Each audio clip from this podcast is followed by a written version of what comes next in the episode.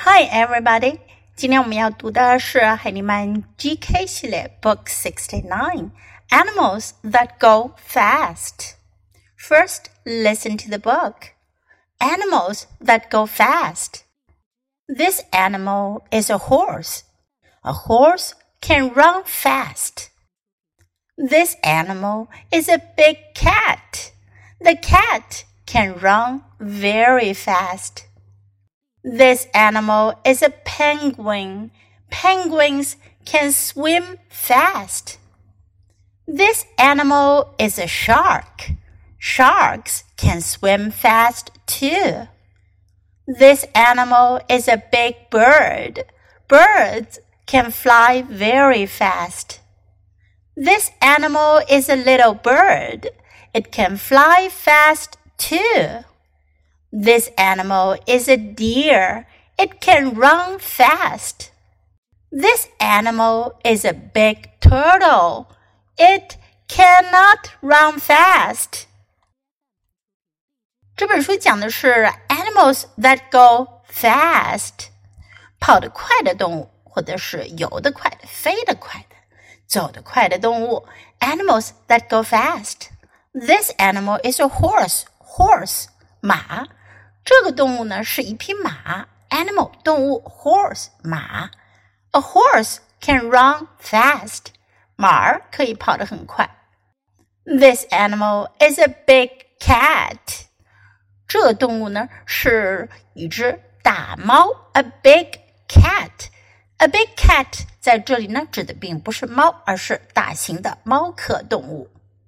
The cat can run very fast. 这大猫可以跑得非常快。This animal is a penguin。这个动物呢是一只企鹅，penguin。Penguins can swim fast。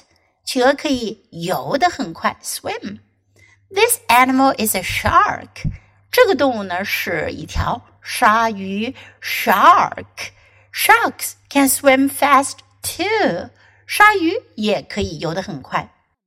this animal is a big bird. 这个动物呢是一只大鸟。Birds can fly very fast. 鸟儿们可以飞得非常的快。This animal is a little bird. 这个动物呢是一只小鸟。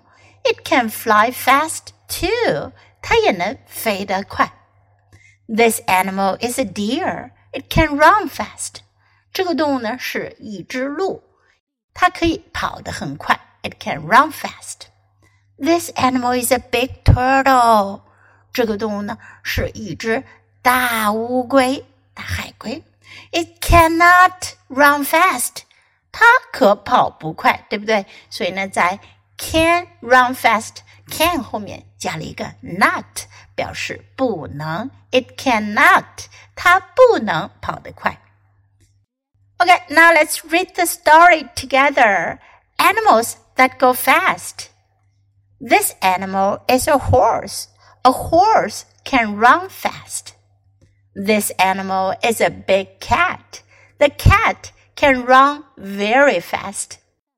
This animal is a penguin. Penguins can swim fast. This animal is a shark. Sharks can swim fast too. This animal is a big bird. Birds can fly very fast. This animal is a little bird. It can fly fast too. This animal is a deer. It can run fast. This animal is a big turtle. It cannot run fast. 这本书我们就读到这里，别忘了要继续练习反复朗读，直到你熟练掌握哦。Until next time, goodbye.